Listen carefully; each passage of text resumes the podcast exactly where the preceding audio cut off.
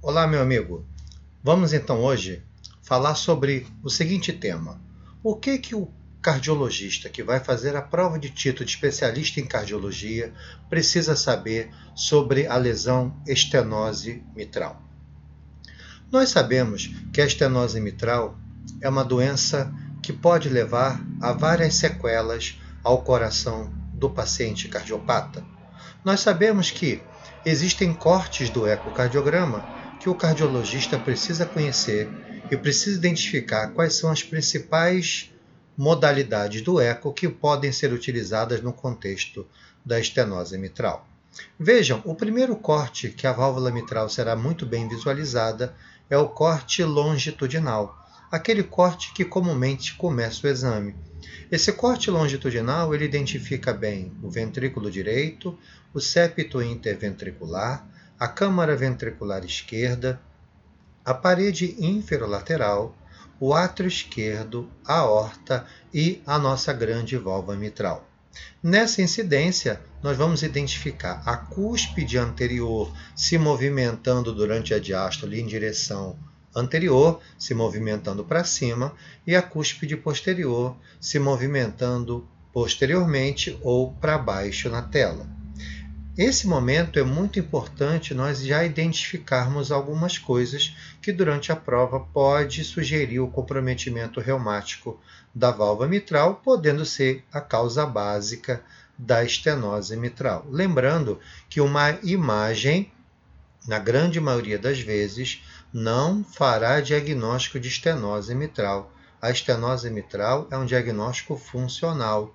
Eu preciso utilizar o Doppler para identificar se existe ou não gradientes patológicos através da válvula mitral. Então, apenas o Doppler faz o diagnóstico da estenose mitral. A imagem bidimensional, ela vai identificar se existe espessamento, se existe calcificação, e aí, dependendo do grau de espessamento, do grau de mobilidade da válvula, do grau de comprometimento subvalvar, a gente aí sim vai aplicar o Doppler para identificar se existe ou não processos de estenose valvar mitral. Então, nesse corte, uma coisa que vai chamar atenção na imagem, que identifica o comprometimento reumático da válvula mitral, é um espessamento de maior importância na ponta dos folhetos. Essa doença, ela compromete a ponta dos folhetos como se fosse um cotonete e ele vai comprometendo na evolução segmentos médios e segmentos basais de cada uma das cúspides. Outra coisa importante é a mobilidade dos folhetos. Existe uma dificuldade grande quando essa válvula começa a se tornar estenótica na movimentação das cúspides, a princípio causado por fusão comissural. Mas vejam, na prova de título de cardio vai cair uma foto e não um vídeo.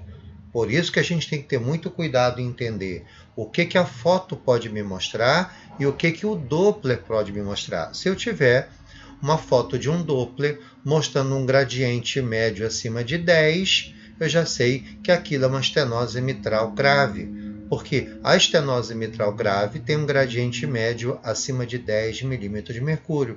A estenose mitral moderada, um gradiente entre 5 e 10 milímetros de mercúrio. Da mesma maneira, quando aparece lá numa foto, já identificando o cálculo da área valvar, se a área valvar for menor do que 1,5 centímetros quadrados, a American Heart e o American College já identifica isso como uma estenose mitral grave e abaixo de 1 centímetro quadrado eles classificam como estenose mitral muito grave. Então, atenção o que eu preciso ver na imagem estática e o que, eu posso ver numa imagem Doppler estática. Então, pode aparecer um corte apical quatro câmaras, que é aquele que eu vejo VD, AD, VE, AE, identificando a válvula mitral bastante espessada. Espessamento visualizado pela imagem 2D identifica comprometimento reumático, quando esse comprometimento é mais importante da ponta. A partir do momento que vocês veem o anel valvar mitral mais complicado, mais calcificado, a gente tende a entender que se existir estenose mitral nessa válvula, com certeza será o aspecto degenerativo e não o aspecto da doença reumática que geralmente compromete inicialmente a ponta dos folhetos e, na sequência, segmento médio e segmento basal dos folhetos. Então, cuidado com a estenose mitral é sempre uma questão que cai na prova e a gente tem que estar atento aos marcadores que identificam se existe ou não espessamento reumático e aí, com uma imagem Doppler, olhando o gradiente máximo e médio ofertado, assim como a área valvar mitral, a gente aí sim consegue dizer se aquele paciente que tinha comprometimento reumático da válvula mitral, se ele tem ou não estenose mitral. Ok?